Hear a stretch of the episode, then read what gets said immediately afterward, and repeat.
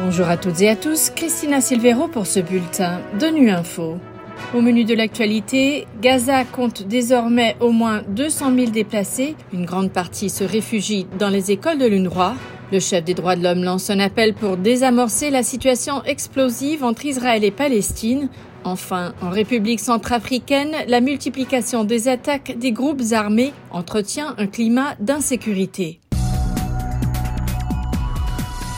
Alors qu'Israël poursuit ses frappes aériennes et le siège total de Gaza en réponse à l'attaque massive lancée par Hamas samedi, le nombre de déplacés à Gaza s'élève ce mardi à plus de 200 000 sur les 2,2 millions d'habitants. Ils ont fui leur foyer par crainte pour leur vie ou parce que leurs maisons ont été détruites par des frappes aériennes.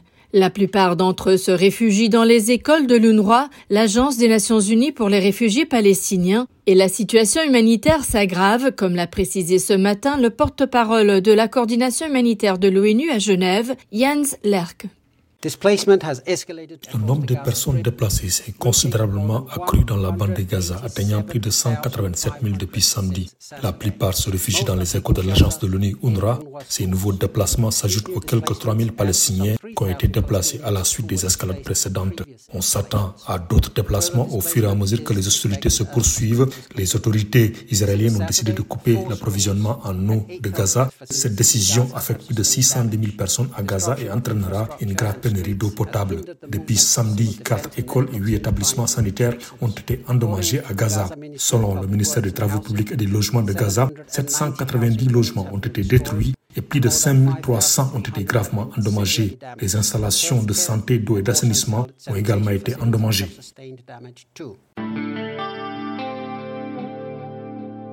Conflit israélo-palestinien toujours, le chef des droits de l'homme de l'ONU a lancé un appel urgent à tous les États influents pour qu'ils prennent des mesures pour désamorcer la situation explosive en Israël et dans les territoires palestiniens occupés. Volker Turk a souligné que le droit humanitaire international et les droits humains doivent être en tout cas respectés. Pour en savoir plus, on écoute Liz Throssell, porte-parole du Bureau des droits de l'homme de l'ONU à Genève. Le chef des droits de l'homme, Volker Turk, s'est dit profondément profondément préoccupé par la montée en flèche des discours de haine et des incitations à la violence depuis samedi, qui alimentent l'antisémitisme et l'islamophobie dans la région et dans le monde. Par ailleurs, il appelle les groupes armés palestiniens à libérer immédiatement et sans condition tous les civils qui ont été capturés et qui sont toujours détenus. La prise d'otages est interdite par le droit international. S'agissant de la décision israélienne d'un siège total de Gaza, cette mesure risque d'aggraver sérieusement la situation déjà désastreuse des droits humains et de l'aide humanitaire à Gaza. Toute restriction à la circulation des personnes et des biens pour mettre en œuvre un siège doit être justifiée par des nécessités militaires ou peut, dans le cas contraire, constituer une punition collective.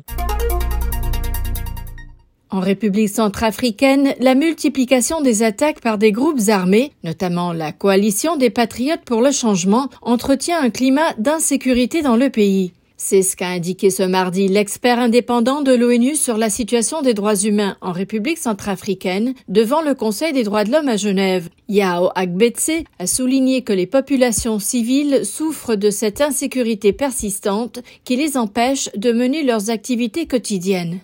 Les populations civiles souffrent de l'insécurité persistante qui les appelle de mener les activités quotidiennes. Les attaques directes des groupes armés sur les populations perpétrées dans les villages, les sites miniers, les champs et sur les routes ont un impact sur l'activité économique des populations et engendrent des violations graves des droits de l'homme. Les populations locales sont contraintes de laisser leurs champs, leurs biens et leurs activités génératrices de revenus pour se réfugier en lieu sûr par peur d'être attaqués, violés, L'arrivée de la saison sèche a exacerbé le climat d'insécurité avec des activités d'extorsion de fonds et de biens, de vol, d'intimidation visant les commerçants, comme cela a été le cas en septembre 2022 lorsque des combattants du groupe Retour, Réclamation et Réconciliation ont attaqué et dévalisé quatre commerçants de la préfecture de Louam emportant leurs biens et une importante somme d'argent, tandis que les combattants anti-Balaka ont extorqué une communauté Peul située dans la préfecture de la Haute-Coteau.